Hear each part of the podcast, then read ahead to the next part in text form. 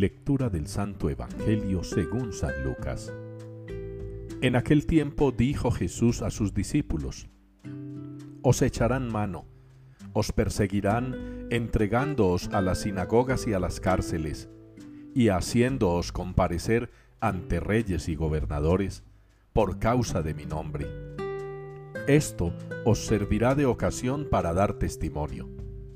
Por ello, meteos bien en la cabeza, que no tenéis que preparar vuestra defensa, porque yo os daré palabras y sabiduría, a las que no podrá hacer frente ni contradecir ningún adversario vuestro.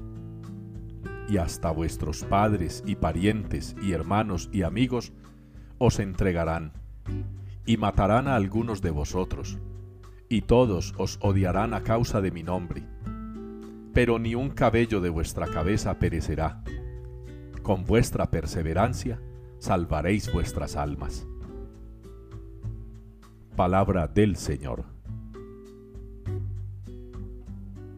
Grandes y maravillosas son tus obras, Señor, Dios omnipotente. Es la respuesta con la que nos unimos hoy a la palabra de Dios en el Salmo 97. Grandes y maravillosas son tus obras, Señor, Dios omnipotente. La majestad y el poder del Señor son constantemente alabados en la palabra de Dios.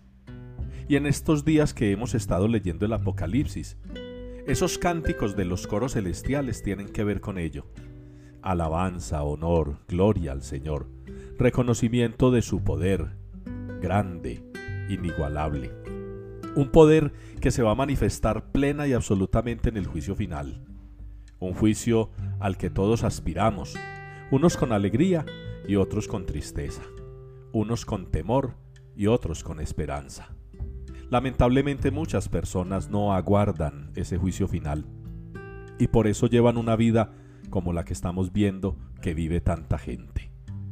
Entregados al pecado, a los placeres del mundo, a las apetencias de la carne, a la corriente que les presenta esta generación, perversa mucho más que la de los tiempos de Jesús. Ustedes y yo tenemos que estar preparados. Y tenemos que estar preparados en cuerpo y alma. Tenemos que estar preparados de palabra y de obra. Tenemos que estar preparados en lo material y en lo espiritual.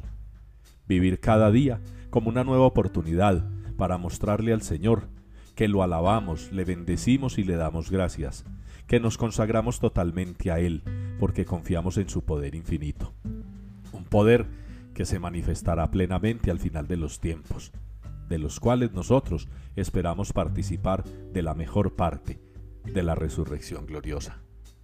Quiera el Señor entonces protegernos, cuidarnos y alentarnos para no dejarnos desfallecer, para no dejar perder nuestra paz interior, para no dejar perder el impulso, ese que nos da la gracia de los sacramentos, para poder correr esta carrera hacia la casa del Padre, donde Cristo se ha ido a prepararnos un lugar y vendrá de nuevo a llevarnos con Él.